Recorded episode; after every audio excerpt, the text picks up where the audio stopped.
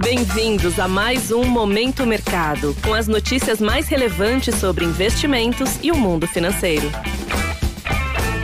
Muito bom dia para você, ligado no Momento Mercado. Eu sou o Endel Souza e bora para mais um episódio desse podcast que te informa e te atualiza sobre o mercado financeiro. Hoje vou falar sobre o fechamento do dia 19 de dezembro, segunda-feira.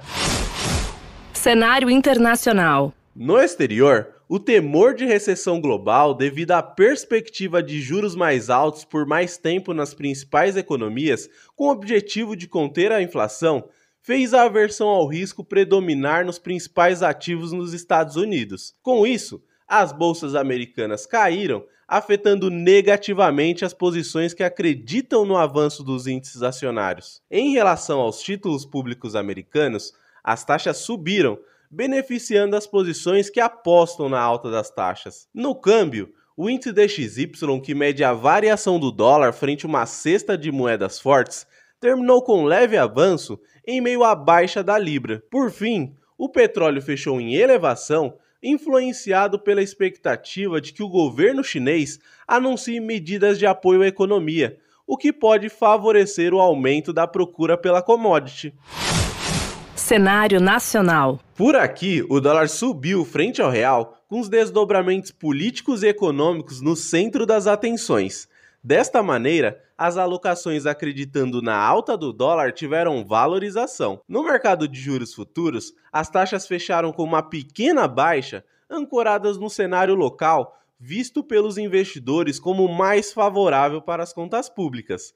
Deste modo, as apostas no avanço dos juros futuros foram ligeiramente beneficiadas. Em relação à bolsa, apesar da queda nos índices americanos, o Ibovespa mostrou recuperação e terminou em alta, em dia marcado por decisões do Supremo Tribunal Federal que alguns agentes do mercado enxergam como benéficas para o cenário local. Outros destaques foram os ganhos das ações de grandes bancos e do setor varejista. No lado positivo, destaque para os ganhos da Via, Qualicorp e Americanas. Já no lado negativo, as principais quedas ficaram com Uzi Minas, SLC Agrícola e Clabin.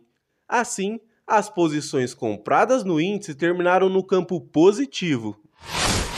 Pontos de atenção. Na agenda do dia, destaque no exterior para a divulgação de dados do setor imobiliário nos Estados Unidos e do índice de confiança do consumidor na zona do euro.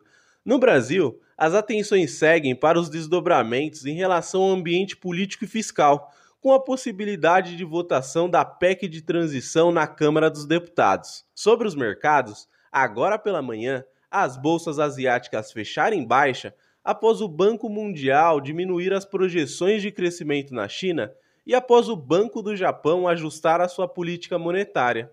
Na Europa, os índices abriram com queda, depois de se recuperarem no dia anterior. Por fim, os futuros de Nova York também estão caindo diante dos persistentes temores de que a tendência do aumento dos juros leve a economia global a uma recessão. Desta forma, termina o momento mercado de hoje. Agradeço a sua audiência, um excelente dia e bons negócios. Valeu!